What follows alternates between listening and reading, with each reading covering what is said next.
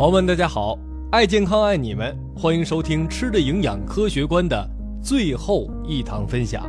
我们将第三十章与三十一章合并，教您如何身体力行改善营养。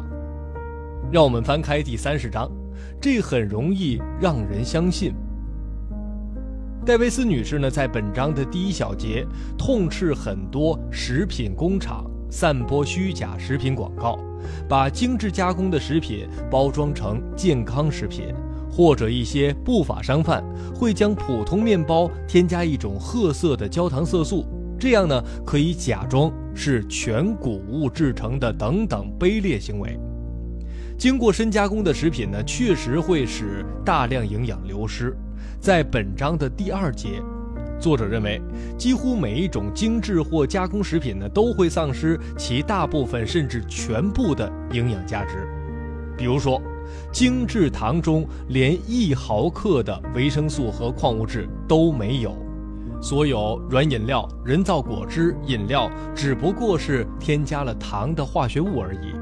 除了有害的防腐剂以外呢，现在的食物当中啊，还含有大量的各种添加剂。现在呀，添加剂的数量呢有数千种之多。如果您能看到一张真实的商标，就像看到了一份化学品的清单一样。事实确实如此。我们去超市随便找到一样加工食品的配料表，都会发现里面有几十种听都没有听过的添加剂。作者说呀，这些添加剂呢，如果各自单独的话，也许不会对人体造成什么伤害，但它合在一起，虽然没有人做过相关的调查，但很可能会对身体造成一定的损害。如果说想要改善自己及家人营养不良这一问题，除了有国家、社会和企业的积极参与，我们更应该自己去身体力行，从每天做起。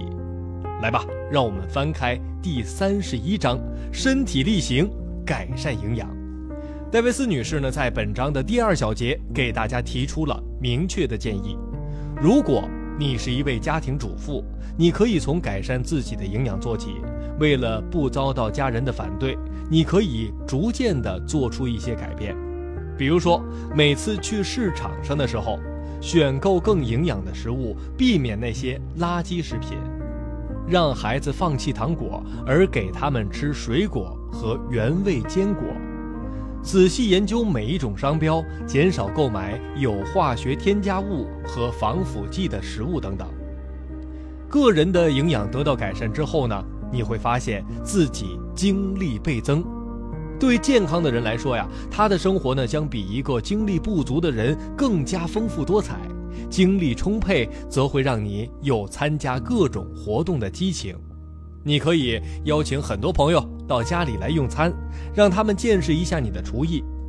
你也可以邀请一些朋友，给他们示范面包的做法，或者在家里开设营养烹饪班。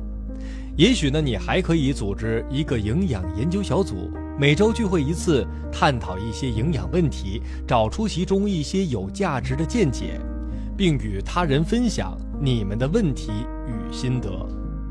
对于中国人来说呢，我们可以首先去了解一下中国居民平衡膳食宝塔，掌握一些基本的科学饮食原则，并分享给周围的人。